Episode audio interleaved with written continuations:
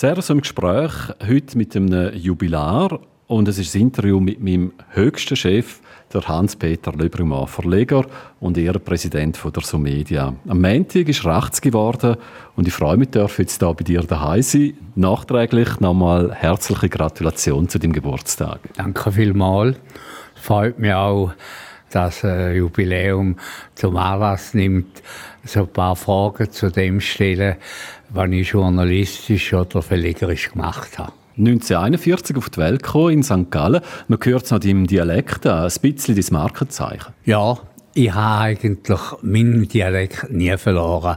Also in den ganzen 80 Jahren, wo ich bin, obwohl ich äh, mich sehr wohl da in Graubünden fühle. Ich bin ja lang über die Hälfte von meinem Leben oder fast drei Viertel von meinem Leben habe ich ja in Graubünden gewohnt.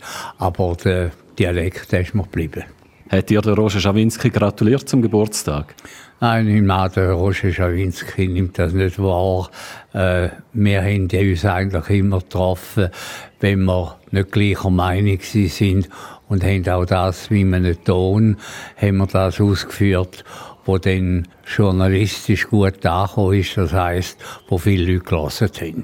Er hat ja immer die Monopolstellung angekreidet. Wie bist du mit dem Vorwurf umgegangen? Mit dem Vorwurf bin ich eigentlich umgegangen, dass ich ein bisschen stolz war. Denn eins ist natürlich der Roger Schawinski.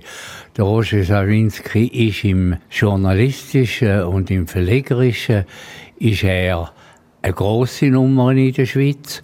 Er ist meiner Meinung nach ein ausgezeichneter äh, Journalist. Und dass er sich dann mit mir abgegeben hat, so hat mir er schon gezeigt, dass ich eigentlich auch langsam in diese Kategorie aufsteigen, so, sonst hätte er sich mit dem gar nicht abgegeben.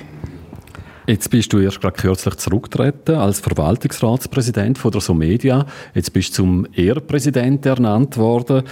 Wie schwer fällt es dir zum Verantwortung abgeben? Also im Grunde genommen ist schon lange bevor ich den Schritt gemacht habe, sind eigentlich schon jüngere Jannen. Also auf der einen Seite der heutige Chef, der Thomas Kundert, auf der anderen Seite meine drei Kinder, eine Tochter und zwei Söhne.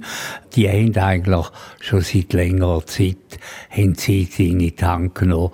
Und dann hat man einfach gesagt, irgendwann muss man das auch gegen aussen kommunizieren und muss sagen, also jetzt ist denn der bald irgendwie um die 80 Jahre. Also es kann ja nicht sein, dass der noch ein derart intensives und äh, modernes äh, Unternehmen mit derartigen modernen Medien kann führen nicht. Und die haben das eigentlich schon längere Zeit gemacht. Aber ich bin immer noch da und ich bin immer noch pro Woche bin ich immer noch äh, hier und da im Unternehmen. Bei dir kann man sagen, vom Primarlehrer zum Medienunternehmer.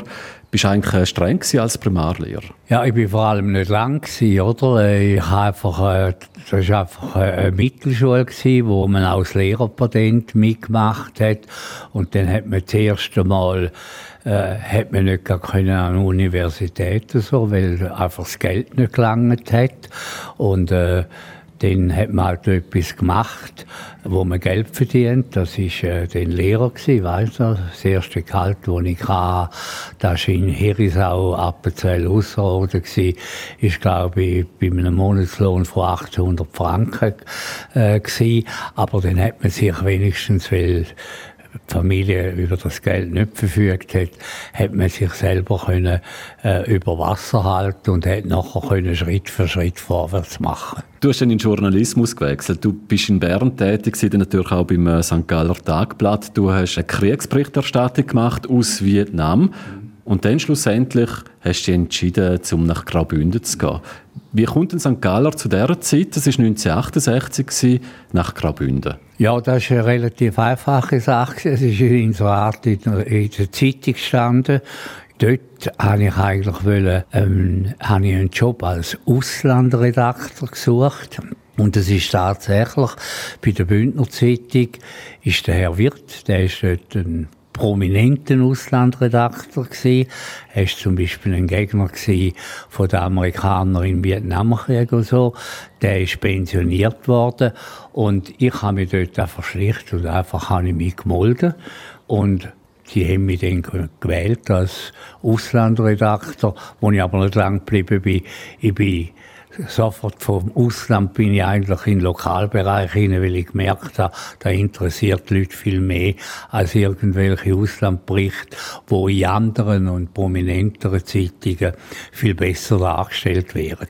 Und äh, bist du denn schon ziemlich schnell an die Spitze vom Chefredaktor gekommen? Ja, das ist ja so, weil damals sind eigentlich in den Lokal- und Regionalzeitungen hat man eigentlich Leute gesucht, wo ein bisschen Journalismus haben betreiben im Hinblick, dass sie mal wollen Regierungsrat werden oder eine politische Karriere machen. Ich habe nie eine politische Karriere machen, sonst hätte ich müssen an dem Ort bleiben, wo ich aufgewachsen wäre, wo ich auch ein bisschen bekannt gewesen wäre.